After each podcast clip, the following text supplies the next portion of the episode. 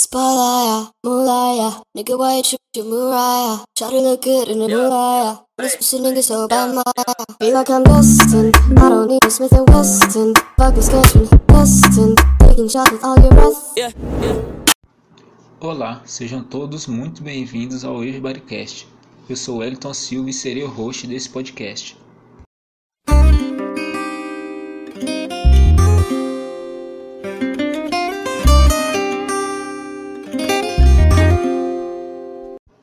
Eu tenho aqui comigo três colegas do curso de Educação Física da UFMG: Samuel Gonzalez, Israel Moraes e o Arley Almeida. No podcast de hoje, a gente terá como tema central o corpo, mais especificamente as suas dimensões históricas e culturais e suas associações com a educação física escolar.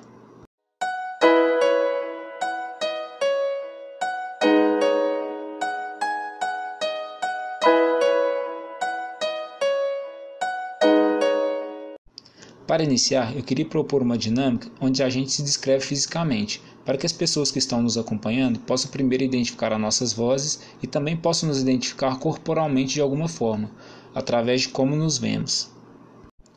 Eu sou Elton, tenho 1,81m de altura, 79kg, sou branco, de cabelos pretos.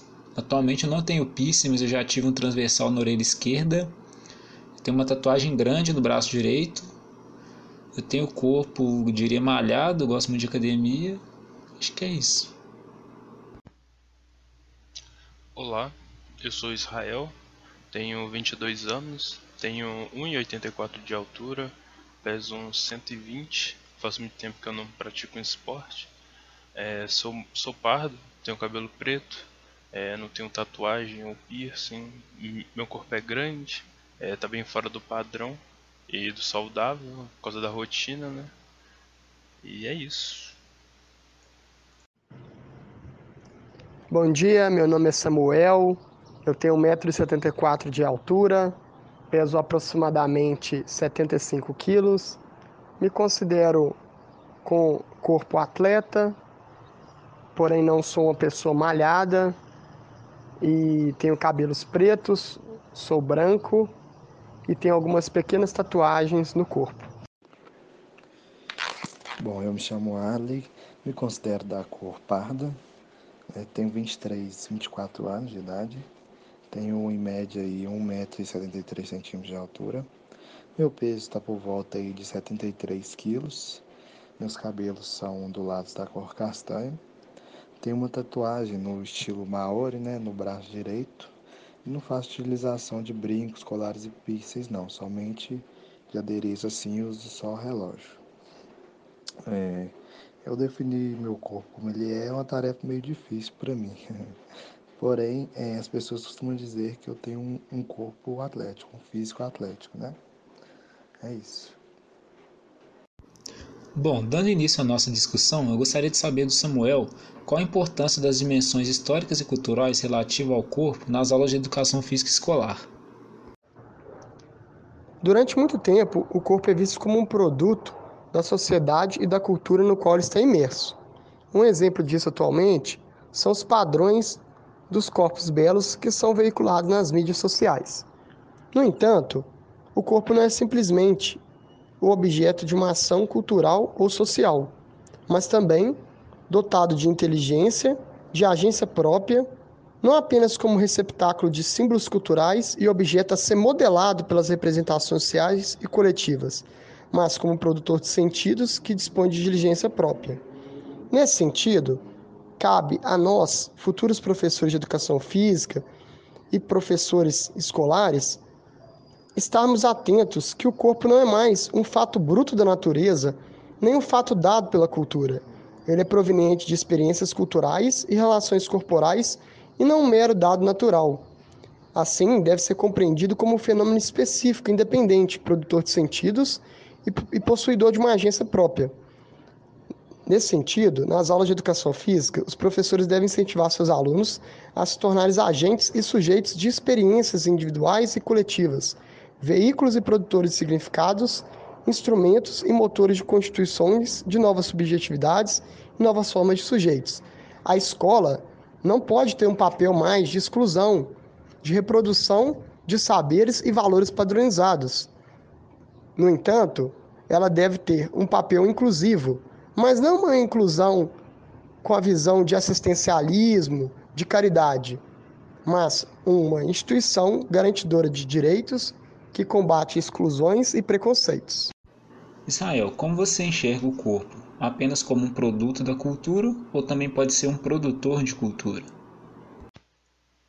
O corpo é tanto um produto quanto um produtor da cultura né, que está inserido.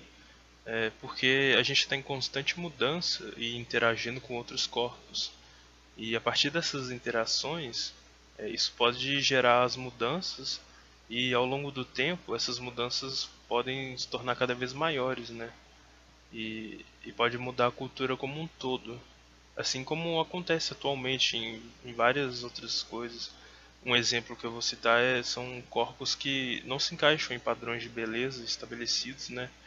E que mas são saudáveis. E mesmo mesmo eles sendo saudáveis, eles são julgados como se não fossem. Então, é essencial, né, nós da educação física, que a gente tenha consciência dessas reproduções para que a gente possa passar para os nossos alunos, né, e não reproduzir esse tipo de ideia que é prejudicial Legal. Warley, você vê o corpo como um lugar de exclusão ou lugar de inclusão na escola? Bom, estando aí de acordo com a autora, a escola é um ambiente que repete relações sociais que possuem um valoroso papel na formação do humano, né? A pessoa como um ser ali. Com isso, essas relações contribuiriam bastante, né, em grande medida, para a consolidação da experiência corporal em cada um dos indivíduos. Além disso, o corpo possuiria uma linguagem própria, né, de acordo com a cultura no qual ele está inserido ali, se valendo de elementos presentes nessa cultura, né, também para construir signos e significados diversos. Outro ponto que a gente gostaria de destacar aí é o importante papel possuído pela disciplina, levando em consideração seu impacto na corporeidade como um todo, né, se tratando de exclusão e inclusão dentro da própria escola.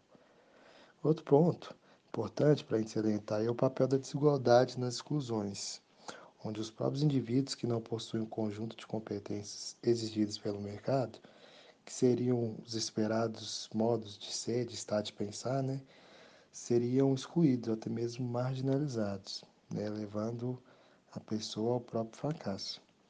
Ou seja, as diferenças, ao invés de serem celebradas, são tratadas como um potencial de correção para que os corpos se tornem cada vez mais produtivos diante das necessidades socioeconômicas, né, vamos dizer assim. Ademais, o ponto que mais chamou a atenção, gostaria de ressaltar aqui, é o lugar pouco prioritário né, nas práticas educativas e nas relações vividas na escola. Porque, como sabemos, no contexto escolar, a preocupação com o corpo, muitas das vezes, é, com, é uma forma de controlar, modelar ou até mesmo corrigir os corpos para que se tornem homens e mulheres mais produtivos, né? É, diante disso, os educadores possuem um grande papel aí, fundamental, é, de pensar uma educação que respeite a identidade e a subjetividade dos alunos, que seja inclusiva e que garanta a participação e aprendizagem de todos os estudantes. Né? Por fim, para combater o caráter excludente na escola, é, o primeiro passo é que os educadores se vejam como possíveis promotores de relações excluentes, excludentes né? e inclusivas percebam que em seu cotidiano, é, diversas situações que acontecem, por mais sutis que sejam, pode promover práticas de assujeitamento, consequentemente, havia uma exclusão aí do, do, do indivíduo ali, né? Como futuro docente, outro ponto que eu gostaria de destacar é a importância do cuidado ao se planejar as aulas de educação física, pois é preciso que as aulas contemplem alguns aspectos que acho interessantes, como as práticas corporais, oportunizando experiências em diversas práticas físicas envoltas de aspectos culturais. A iniciação esportiva, fornecendo conhecimentos básicos para, para se jogar, brincar e se divertir em diversas modalidades esportivas. A socialização, proporcionando uma grande oportunidade de vivências coletivas para as crianças. Os conhecimentos, através de abordagem de inúmeros sabores relativos à corporeidade, de grande importância e legitimidade, como outros saberes de qualquer outras disciplinas. os valores, estimulando a construção de valores como altruísmo, empatia, generosidade, lealdade, etc., que as crianças possivelmente levarão para a vida toda. Além, é claro, das atividades físicas, estimulando as crianças a serem pessoas mais ativas, pois, como sabemos, as práticas de atividades físicas e exercício físicos são muito importantes para a promoção e manutenção da saúde. Bom, pessoal, esse foi o Everybodycast de hoje. Espero que vocês tenham gostado, espero que vocês tenham se divertido. Até a próxima. Valeu!